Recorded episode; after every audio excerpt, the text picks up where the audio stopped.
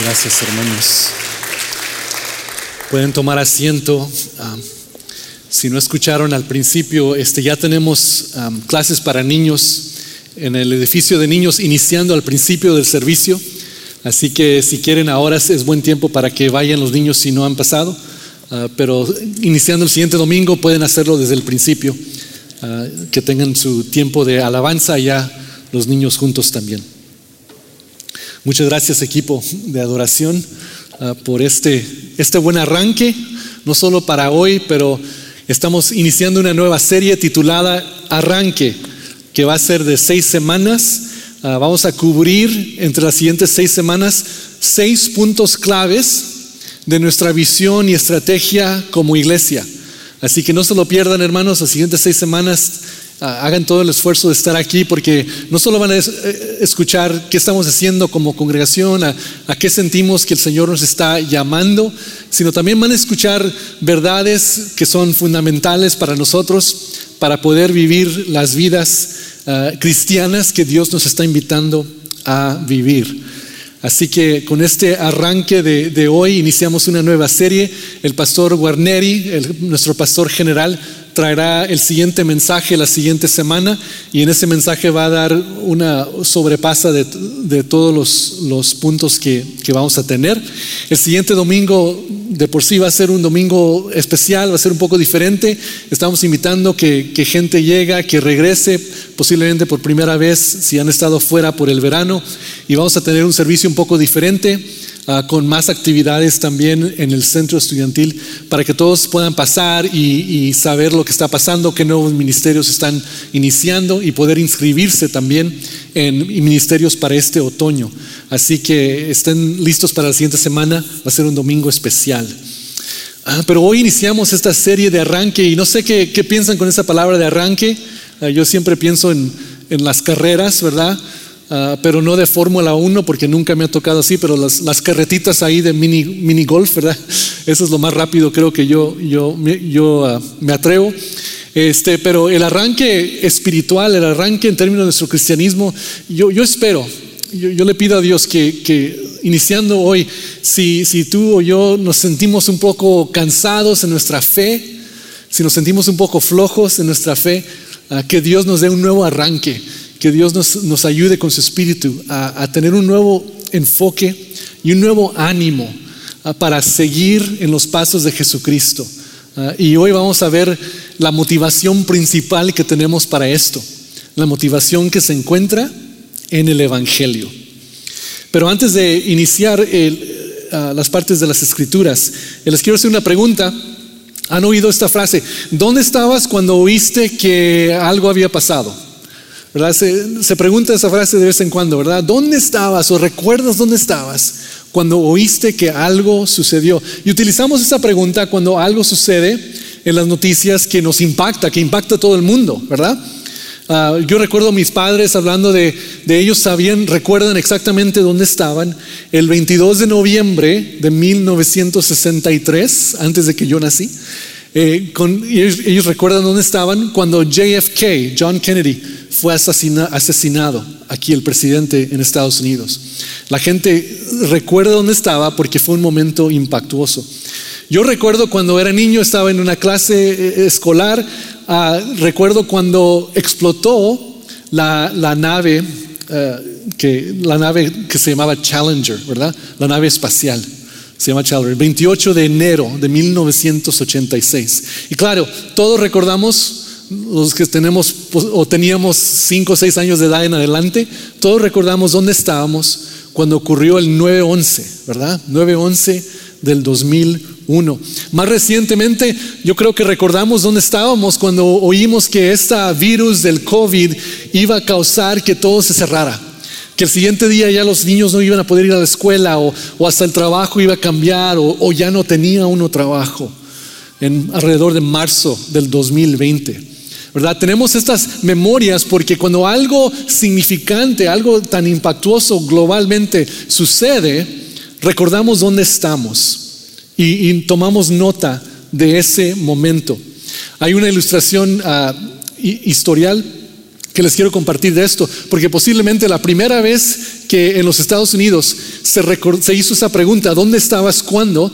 Posiblemente fue cuando un hombre llamado Henry Clay había muerto el 29 de junio de 1852. En ese día, el, 29 de junio de 1852, las iglesias que tenían las campanas iniciaron a tocar alrededor de Washington, D.C. y la gente se dio cuenta, bueno, ya no, son las 12 del día porque están tocando las campanas. De vez en cuando sabían que las campanas de las iglesias tocaban cuando algo significante estaba sucediendo. Y en ese día, el 29 de junio de 1852, las campanas sonaron a las 11.17 de la mañana para decirles a todos que Henry Clay había muerto. Ahora, usted no, posiblemente no recuerda a Henry Clay, no fue presidente, ¿verdad? Pero, no fue, pero era alguien muy ah, importante en esa época.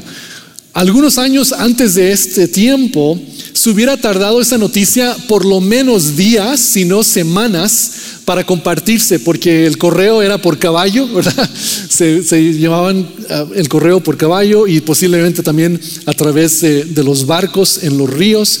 Y esta noticia hubiera tardado mucho tiempo. Pero en ese, unos años antes de ese, una nueva innovación que se llamaba el telégrafo ah, hizo posible que esta noticia fuera más rápida, que en, unos pocos minutos ya la nación ya estaba escuchando de esta, este evento.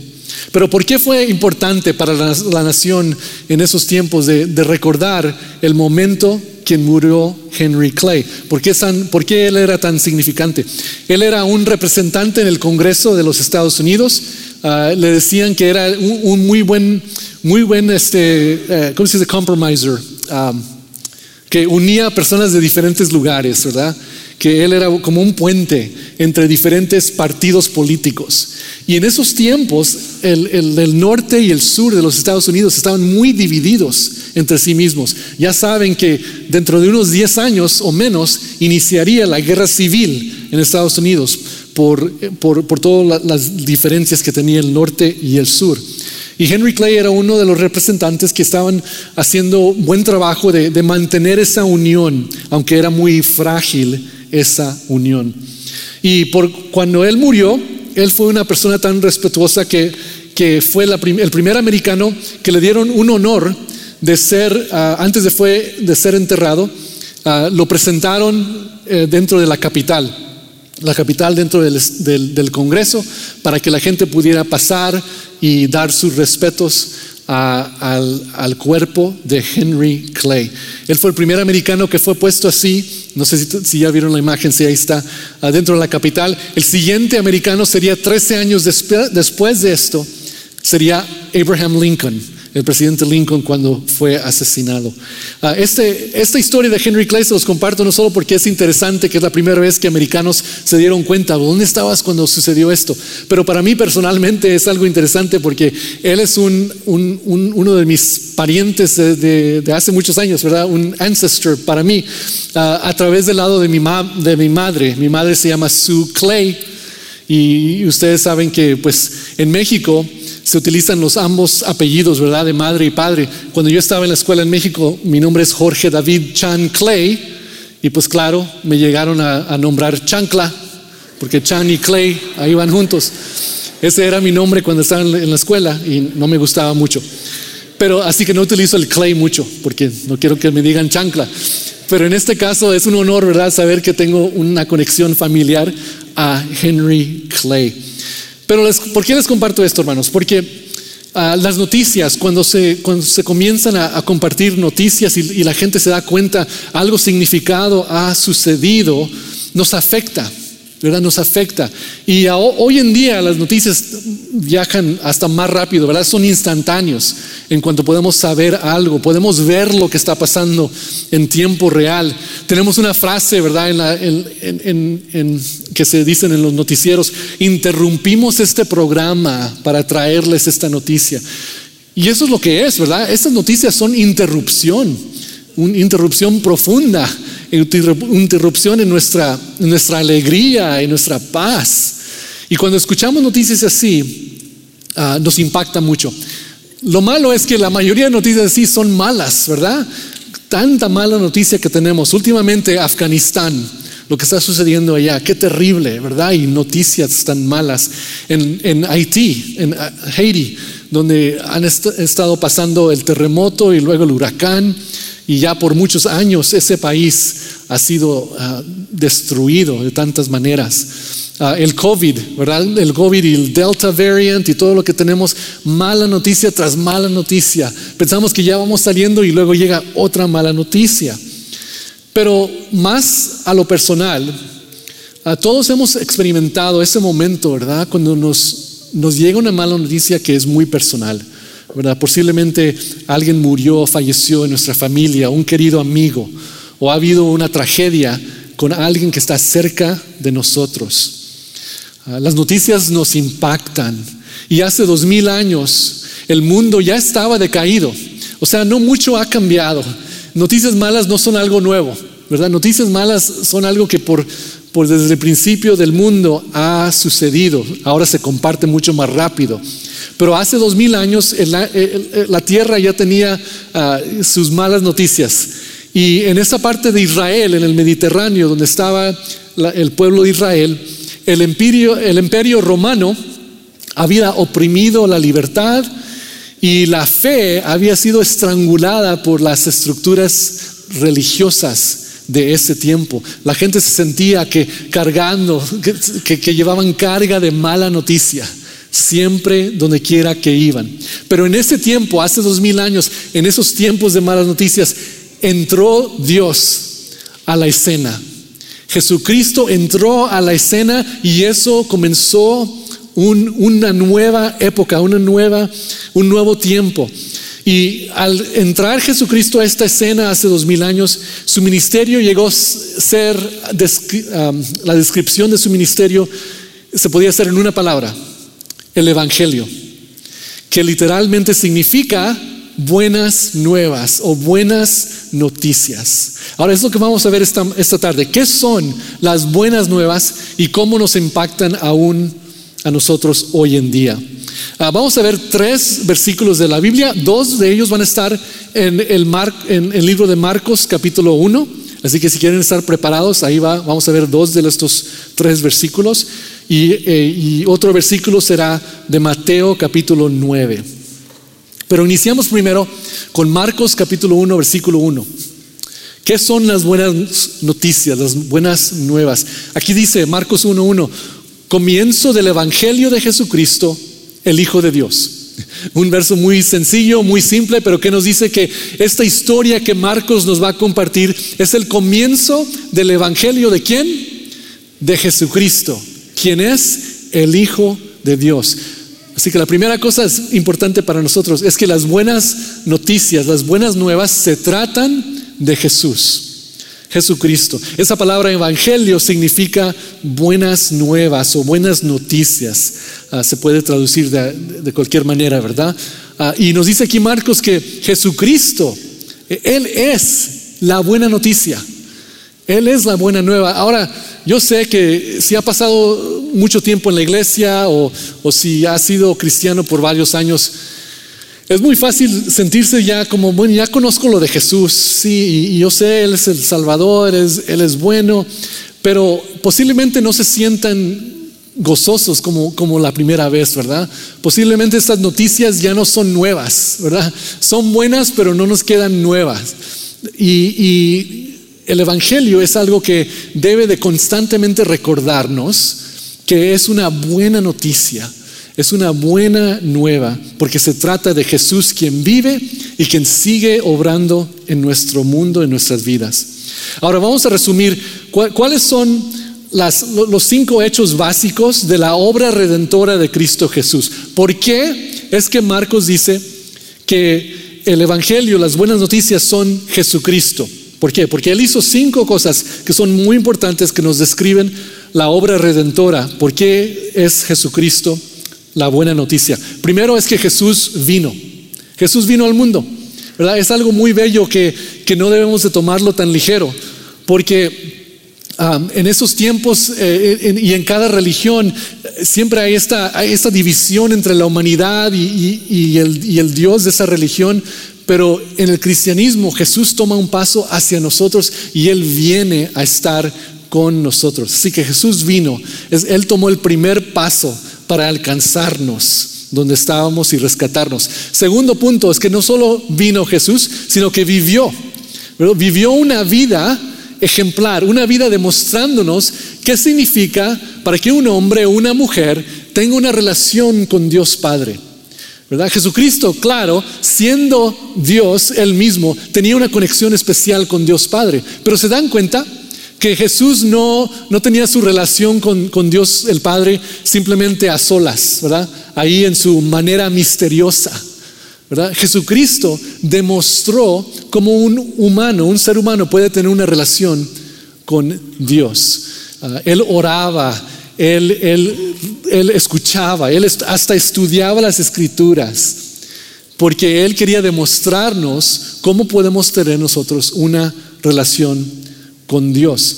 Él nos demostró por su vida, nos dio ejemplos, nos dio una manera de seguir, que le llamamos eso el discipulado, ¿verdad? Nos enseñó cómo caminar en esos pasos porque vivió una vida y la vivió una vida entera. Es algo también precioso, ¿verdad? Que Dios no solo, Jesucristo no solo llegó y dijo, miren, ah, tengo un mensaje para ustedes, ese es el mensaje, ahora voy a hacer unas cosas más y luego ya me voy. Sino que Jesucristo vivió una vida entera para poder ah, tener una experiencia como tú y como yo. Para poder hablar de su paz, hablar, comunicar su amor, comunicar ah, que Él entiende qué es ser un ser humano. Así que Jesús vino, Jesús vivió, también Jesús murió. ¿Y por qué es buena noticia esto? Esto es buena noticia porque al morir Jesús en la cruz, Él tomó tomó todos los pecados ¿verdad? del mundo, tomó el, el, castigo de todos los pecados de nosotros. Así que no tenemos que ser castigados por Dios si ponemos nuestra fe en Jesús. Cuando Él murió, Él recibió el castigo de nuestros pecados. Pero no solo murió, sino que resucitó, ¿verdad? Y eso claro que son buenas noticias, porque aún la muerte no podía dejarlo en la tumba, no podía atraparlo. Al, haber morido por nuestros pecados, resucitó y nos dio la promesa que nosotros también podremos resucitar que nuestros 70, 80, 90 años aquí en la tierra no son el fin, ¿verdad? Sino que es una pequeña parte de la vida que vamos a tener por la eternidad. Y que hasta este mundo que está decaído, que está en problemas, que este mundo también Jesús lo va a resucitar, digamos, lo va a transformar para que sea un lugar glorioso por la eternidad. Ah, el mundo y, el cielo viviendo juntos, como dice el último libro de la Biblia, el Apocalipsis. Ah, así que es buena noticia, ¿verdad? Que Jesús resucitó. Y Él es el primero que resucitó y vamos a seguirlo nosotros después. no solo resucitó, sino que ascendió, ¿verdad? Él fue, regresó a, a la mano, a la diestra del Padre Celestial y porque ascendió también va a regresar, igual como lo ha prometido. Estas son los, cinco hechos básicos, las buenas noticias de, Jesús y por qué Él es la buena noticia. Porque Él vino, Él vivió, Él murió por nuestros pecados, Él resucitó, ascendió y va a regresar. Así que primero, primero Marcos nos dice, hay buenas noticias y existen por siempre. De ahora en adelante, hermanos, no se despierten un día y digan, bueno, hoy no hay buena noticia, ¿verdad? Siempre, cada día hay una buena noticia y es Jesucristo. Él vive y Él continúa siendo la buena noticia que todos necesitamos. Pero en segundo lugar, vamos a ver qué más, porque no solo es Jesucristo la, esencia de las buenas noticias, sino que Él también nos, nos explica un poco más el efecto, el impacto que esta buena noticia tiene en el mundo. Mateo 9:35 dice así, Jesús recorría todos los pueblos y aldeas enseñando en las sinagogas, anunciando las buenas nuevas del reino y sanando toda enfermedad y toda dolencia. Aquí vamos a ver tres cosas que Jesucristo hizo. Vamos a verlo, ah, que, que el Evangelio, las buenas noticias, son para toda persona, en todo lugar y para todas las cosas. Vamos a ver esto un punto a la vez. Primero vemos aquí que el Evangelio es para toda persona. Jesucristo quería asegurarse que este mensaje tocara a toda aldea, todo pueblo, No quería que ninguna persona ah, se escapara de escuchar estas buenas noticias. Así que él lo, él lo demostró, él compartió las buenas nuevas con cualquier persona. Aún compartiendo con personas que los discípulos decían, hoy no, esa persona no merece. O esa persona, uy, no, Jesucristo está tocando a alguien ahí que no debería tocar. Aún con esas personas Jesucristo compartió, porque el Evangelio es para toda persona. La mujer samaritana, con su pasado que no era un pasado muy bueno, ¿verdad? Que aún en ese momento estaba viviendo en pecado con un hombre. Y, a esa persona, a esa mujer, Jesús le llega con buenas nuevas. Ah, los que colectaban impuestos, a esas personas nadie les gustaba, ¿verdad? En la sociedad.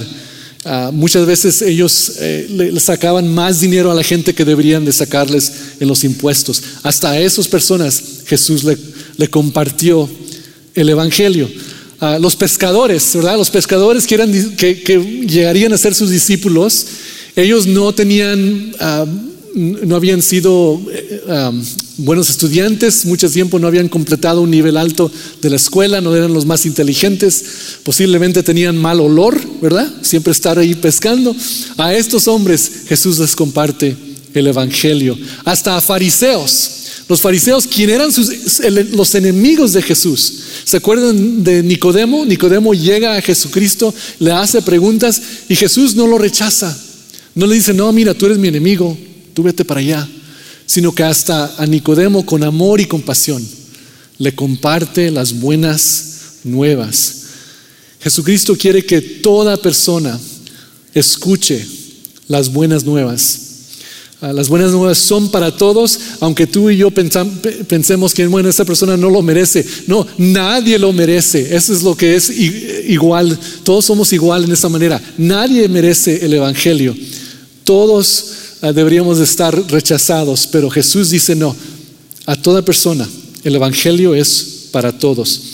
Vemos que no solo toda persona, pero en todo lugar, ¿verdad? Jesucristo fue a toda esa área, toda esa región, y luego le dio el mandato a sus discípulos que vayan a todas partes del mundo a compartir el Evangelio, a cada pueblo, cada, cada lenguaje, ¿verdad? cada, cada vecindad, en todo lugar.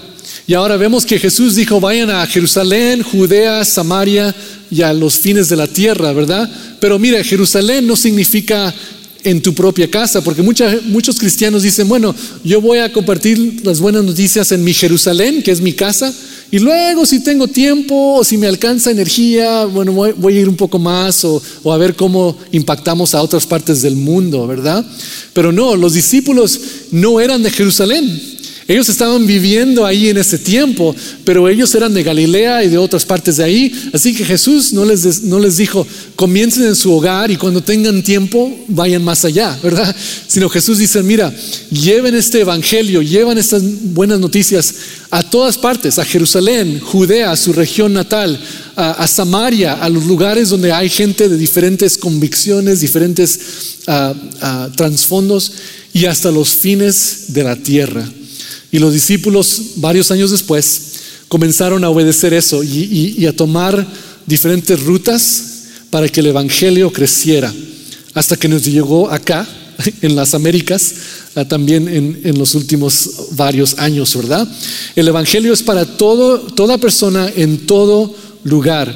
Una de las grandes bendiciones que yo he tenido de estar aquí en Calvary, no sé, no, no, no creo que todos saben, esta es mi segunda vez estar aquí como, como uno de los pastores. Estaba yo en el equipo pastoral de 2004 al 2010 y luego tuve oportunidad de ir a, a otro, otra parte del mundo y a servir en otros lugares y ahora estoy de regreso. Y uno de los grandes gozos que me da de ser parte de Calvary es saber que esta iglesia siempre está buscando enfocar el Evangelio, no solo aquí, sino en, cualquier parte del mundo que podamos ministrar. Y ha sido una gran bendición conocer eso y, y ser parte de eso. Así que el Evangelio es para toda persona, en todo lugar, pero miren, este punto es muy importante para nosotros. Impacta todas las cosas. ¿A qué me refiero? Aquí en Mateo 9:35, donde acabamos de leer, Ah, decía que Jesús recorrió todos los pueblos y aldeas enseñando en las sinagogas, anunciando las buenas nuevas y sanando toda enfermedad y toda dolencia. Ahora, eso es muy importante, porque para nosotros que hemos escuchado las historias de Jesús ya posiblemente por varios años, que Jesús sanaba es algo que se nos hace normal.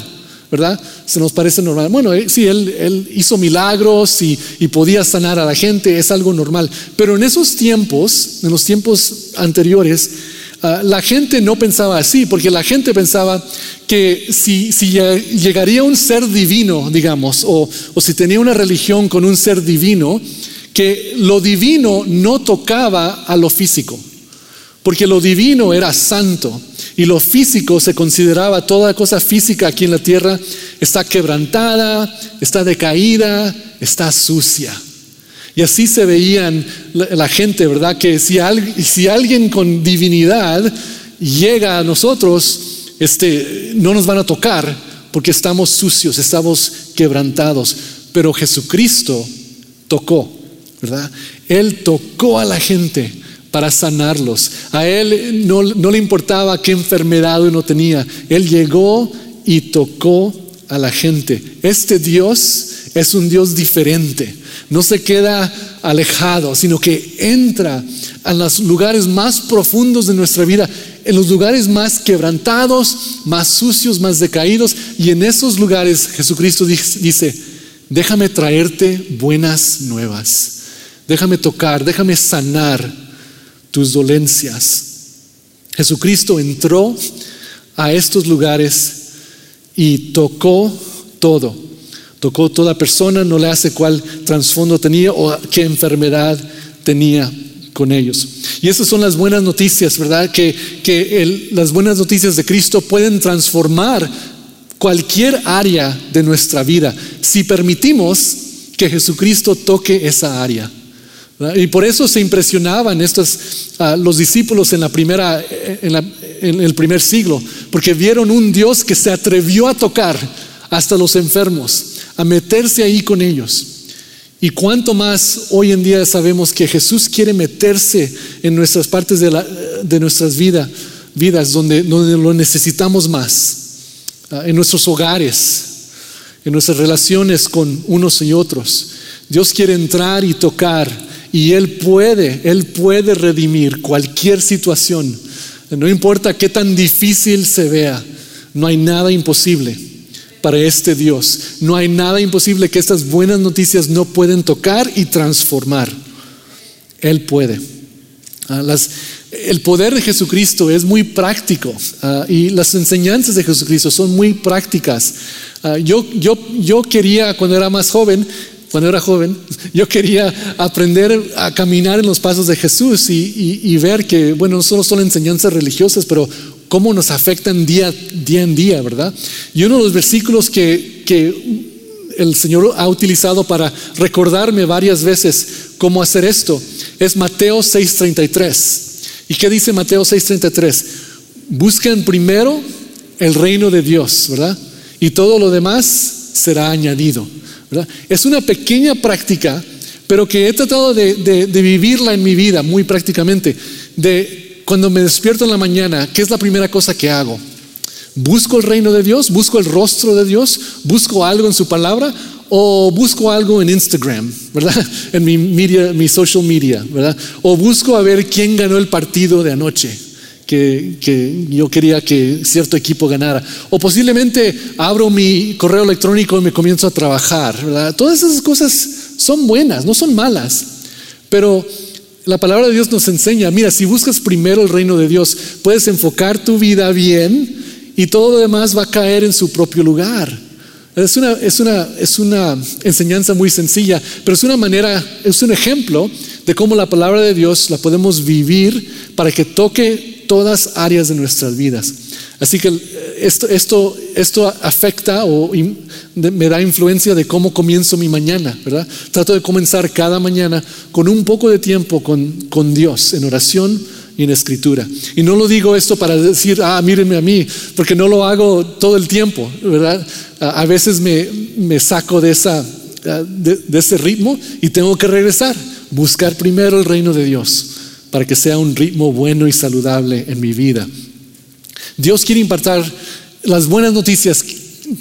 Ah, Dios quiere que las buenas noticias impacten a cada área de nuestras vidas y busquemos, hermanos, manera de poder recibirlo, de poder invitar a Jesús que impacte a todas áreas de nuestra vida. Y la tercera cosa que vemos aquí en Marcos 1, 15, el último punto aquí de qué son las buenas nuevas y cómo nos impactan. Marcos 1:15 dice así, ahora Jesucristo hablando, dice las buenas, dice, se ha cumplido el tiempo, decía Jesús. El reino de Dios está cerca. Arrepiéntanse y crean las buenas nuevas. Aquí vemos que Jesucristo mismo nos invita, nos hace esa invitación personal. Y, y, lo dijo hace dos mil años y lo está diciendo aún hoy en día. El reino de Dios está cerca. Ah, las buenas nuevas han llegado. Arrepiéntete y cree en las buenas nuevas. Esta es la, la oportunidad que tú y yo tenemos para responder a esta invitación de Jesús. Y al responder, las buenas nuevas estarán presentes dentro de ti cuando te arrepientes y crees. ¿A qué me refiero? Colosenses 1, 26 y 27, ahí lo ven, dice así, anunciando el misterio que se ha mantenido oculto por siglos y generaciones, pero que ahora se ha manifestado a sus santos. A estos Dios se propuso dar a conocer cuál es la gloriosa riqueza de este misterio entre las naciones, que es Cristo en ustedes, la esperanza de gloria. Ven lo que dice aquí, que, lo, que lo que había sido un misterio, ahora lo conocemos, que es que Cristo está dentro de nosotros si, si nos hemos arrepentido y hemos creído en Él. Y Cristo en nosotros, Cristo en ustedes, es la esperanza de gloria, es la esperanza del mundo, es las, las buenas nuevas presentes dentro de ti y de mí. Tú eres hermano, tú eres hermana, un vaso de buenas nuevas. Tú eres un, un vaso que lleva las buenas noticias de Jesucristo. Está en el presente eso, ¿no? no solo es algo en el pasado, una decisión que hiciste hace mucho cuando te, te, te entregaste a Jesucristo, no es solo algo del futuro, una promesa del futuro esperando el reino de los cielos, sino que esta verdad es para ahora, que las buenas nuevas están presentes dentro de ti hoy, en ti y a través de ti. Y eso es tan seguro como, como la primera vez que lo recibiste o tan seguro como, como la esperanza que tenemos en la eternidad. Hermanos, este día les quiero recordar que las buenas noticias de Jesucristo están dentro de ti, están obrando en ti, e, está queriendo hacer más para impactarte, pero también para que tú las lleves y seas un vaso de buenas noticias a cualquier lugar donde vas. Ah, ¿Cómo podemos hacer esto como iglesia? Pues en dos lugares, ¿verdad? Queremos estar presentes en lugares difíciles de alcanzar. Ya hemos hablado de esto, que Dios nos dijo, no solo Jerusalén y Judea, sino que los fines de la tierra. Ah, así que, ¿cómo podemos tener presencia de buenas nuevas en lugares donde no podemos entrar, digamos, Afganistán o Haití? Aunque no podamos llegar nosotros directamente, tenemos conexiones, tenemos hermanos y hermanas que están obrando en esas partes del mundo. Antes de lo que sucedió los últimos 10, 15 días en Afganistán, ya teníamos nosotros como Calvary una conexión, un ministerio, un hermano que estaba allá en Afganistán, ah, obrando con, con, las familias, con los creyentes ahí. Así que ya estamos posicionados ah, para poder tener impacto. Y aunque sus diezmos y ofrendas nos ayudan a hacer eso cuando se, cuando se ocurra. Ah, de vez en cuando también ponemos oportunidades para, para, tratar de recaudar más fondos para ayudar más. Así que ahora en nuestra página red, uh, también en Facebook, hay links donde uno puede dar directamente a las obras que tenemos en Afganistán y en Haiti. En Haiti estamos obrando ahí a través de la familia, la familia Huerta, que una familia que conocemos aquí, están obrando en Haiti. Así que hay maneras que ustedes pueden impactar directamente con sus ofrendas para estas situaciones. Porque en otras maneras no podemos llegar, ¿verdad? La mayoría de nosotros no podemos llegar a ser buenas nuevas a demostrar buenas nuevas en lugares difíciles de alcanzar, pero sí tenemos manera de hacerlo a través de otro. Pero más importante yo creo para los que estamos aquí congregados, es que estas buenas nuevas están dentro de nosotros para compartirlas en espacios ordinarios, no solo en lugares difíciles de alcanzar, sino espacios de cada día. De aquí cuando salgamos, ¿a dónde vas? ¿Cuál es tu, tu situación familiar? ¿Dónde vas al trabajo? ¿Dónde vas a la escuela? En estos espacios ordinarios, Jesucristo quiere que tú lleves las buenas noticias dentro de ti y que seas un vaso de buenas noticias a la gente alrededor de ti. Pero eso no significa solamente predicar, ¿verdad? No solo estamos hablando de, predicar las buenas noticias, sino que demostrarlo, demostrarlo con tus acciones, con tus actitudes, posiblemente ofreciéndole oración a alguien que tiene una carga, un, pesado, una, pesa, uh, consirviéndoles. Imagínense cómo podemos impactar a la gente alrededor de nosotros si les, si les hacemos pequeños actos de servicio, ¿verdad? Las buenas nuevas están en ti y tú puedes compartirlas en tus acciones, en tus actitudes, en la manera en que sirves en los espacios ordinarios. Um, así es como las buenas noticias pueden ser buenas noticias otra vez, no solo en ti, sino para los que están alrededor de nosotros. Hay tantas malas noticias en nuestro mundo. Es tiempo que como iglesia recordemos, las buenas noticias están dentro de nosotros. Llevémoslas a, un mundo que está doliendo, a un mundo que está quebrantado, a un mundo que está buscando buenas noticias. Las tenemos dentro de nosotros. Llevémosla con el poder de Jesucristo. Vamos a orar, hermanos, para concluir. Señor Dios, te doy gracias por tu palabra, te doy gracias, Señor Jesús, que tú viniste, que tú demostraste por tu vida ah, cómo podemos vivir que a través de tus acciones, Señor, nosotros podemos ser redimidos, porque tú eres la buena nueva, tú eres la buena noticia, ah, la, que más necesitamos, Señor. Pero Señor, al, recibirte y al conocerte, te damos gracias que tú quieres que esta buena noticia impacte todo el mundo y que también toque cada parte de nuestra vida. Señor, posiblemente esta noticia no se siente buena, no se siente nueva.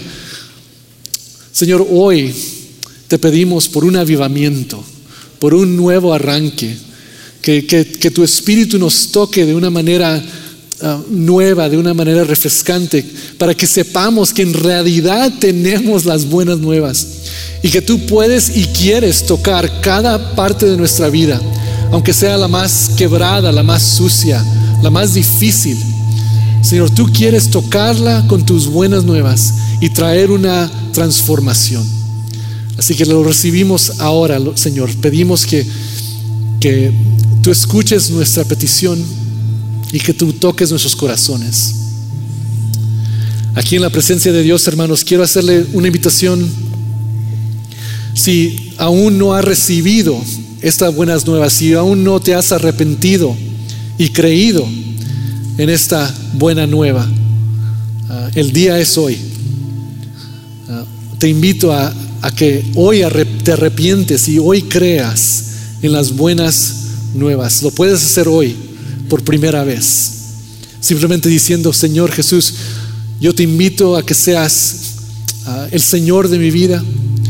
me arrepiento de mis pecados y Señor, quiero seguirte por el resto de mi vida. Quiero, quiero conocerte como las buenas nuevas, quien eres. Entra a mi corazón y transfórmame. Hoy puedes hacer esa oración y recibir el Espíritu de Dios dentro de ti, que está, se estará contigo por el resto de tus días. O hermano, hermana, posiblemente ya has recibido a Jesucristo, te has arrepentido y crees en Él ya por varios años posiblemente. Te puedo hacer una pregunta, ¿te puedes comprometer a ser un vaso de buenas nuevas? para alguien quien conoces esta semana? Pídele a Dios que te dé un nombre o que te ponga una cara ahí, una imagen de alguien o posiblemente que te, que, te dé una situación que vas a enfrentar esta semana y que en esa situación o, con esa persona tú seas un vaso de buenas nuevas. Comprométete a Él porque no va a ser por tu poder, no va a ser por tu inteligencia, no va a ser por lo que tú puedes hacer, sino que va a ser por el poder del Espíritu Santo a través de ti, obrando. Va a ser porque las buenas nuevas existen dentro de ti, es un regalo de gracia de Dios. Y por eso otros van a poder verlo y recibirlo. Padre, te damos gracias por esta congregación, por cada hermano o hermana que está aquí. Nos comprometemos, Señor nos comprometemos a seguirte. Danos un fuego nuevo, Señor, en nuestros corazones. Damos una, danos una energía nueva, Señor, para seguirte. Danos una convicción para querer leer tu palabra y querer abrirla y querer practicarla, Señor. Para que nuestras vidas cambien, nuestras vidas sean transformadas. Para que tus buenas nuevas nos transformen y para que nosotros podamos ser ejemplos y vasos de buenas nuevas a los que están alrededor de nosotros. Señor, bendícenos con esto. Te pedimos por un nuevo arranque para este otoño. Un nuevo arranque contigo, con otros hermanos. Danos este fuego nuevo, Señor, para regocijarnos en ti y en todo lo que tú nos has dado. Gracias por tus buenas nuevas, que son Cristo y por Cristo. En su nombre te damos gracias.